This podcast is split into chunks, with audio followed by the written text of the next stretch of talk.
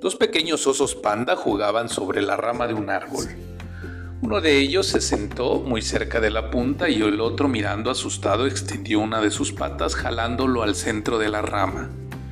El pequeño panda que había estado a punto de caer sonrió agradecido al otro panda su preocupación. ¿Estás loco, panda? ¿Por qué? preguntó asombrado. Te has sentado en la orilla de la rama. Si se parte, te habrías caído. No, no me iba a caer.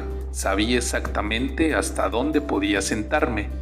Yo tengo conmigo un increíble ser que me ha enseñado mi capacidad y cuando corro peligro y cuando no.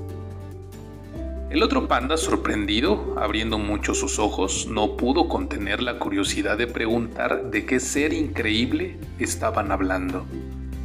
¿En serio? ¿Qué ser es ese? ¿Tienes algún amigo extraterrestre o algo así?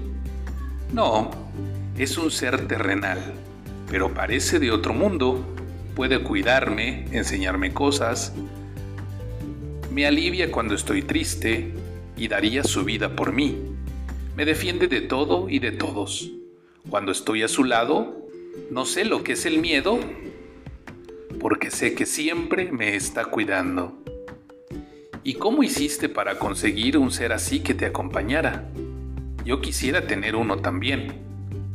Lo tienes, siempre lo has tenido, pero no lo sabes apreciar.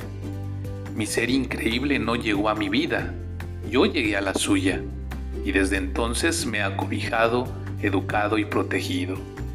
Ese ser increíble es mi mamá. Moraleja. Tu mamá te ama como a nadie en el mundo. Es el único ser incondicional para ti.